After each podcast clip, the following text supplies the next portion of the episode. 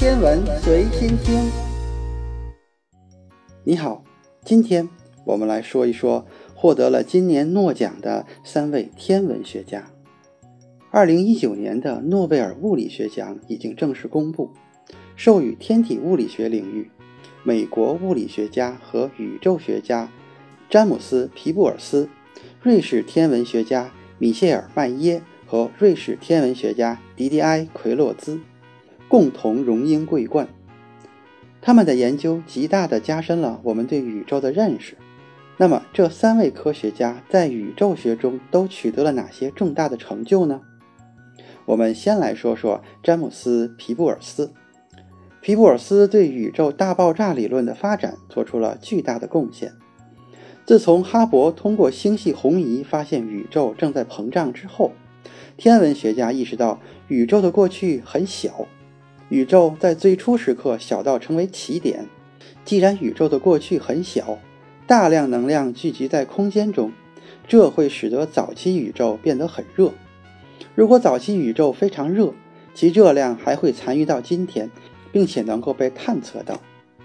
根据预测，宇宙的诞生时间在一百三十八亿年前。经过如此漫长的时间的冷却，宇宙的最早辉光会随着空间膨胀而衰减成为肉眼不可见的微波，这就是宇宙微波背景辐射。其温度大概为三 K，比绝对温度高了三度，即。零下二百七十摄氏度。在一九六四年，物理学家终于发现了三 K 背景辐射，两位发现者也因此而获得诺贝尔物理学奖。皮布尔斯解释了三 K 背景辐射正是宇宙大爆炸的最重要证据之一。此外，皮布尔斯还在太初核合成、暗物质和暗能量等方面做出了巨大的贡献。有了皮布尔斯的努力。宇宙结构形成理论最终才演变成一个严谨的物理学分支。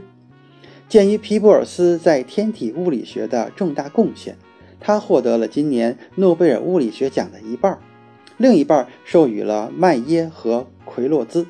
他们在系外行星领域做出了很大贡献。天文学家很早知道，夜空中肉眼能够看到的星星都是像太阳那样自身能够发光的恒星。既然太阳周围有行星环绕，那么其他恒星周围是否也存在行星呢？这个答案是肯定的。在一九九二年，天文学家首次发现了太阳系外的行星，不过它的主星是一颗死亡的恒星——中子星。到了一九九五年，麦耶和奎洛兹共同发现了一颗围绕着主序星旋转的系外行星——飞马座五十一 b。飞马座五十一距离地球大约五十光年，视星等为五点五等，在观测条件极佳的地方肉眼可见，就像太阳一样。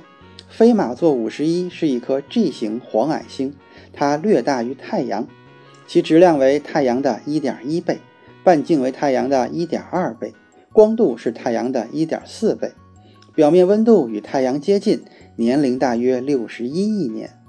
通过镜像测速法，麦耶和奎洛兹在飞马座五十一周围发现了一颗行星，叫做飞马座五十一 b。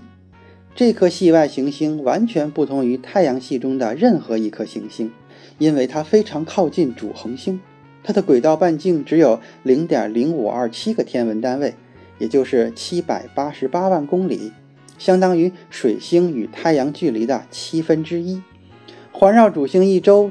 只需要四点二天。飞马座五十一 b 非常大，其质量是木星的一半，相当于一百五十八倍的地球质量。由于飞马座五十一 b 离主恒星非常近，它已经被潮汐锁定，永远以一面对准主恒星。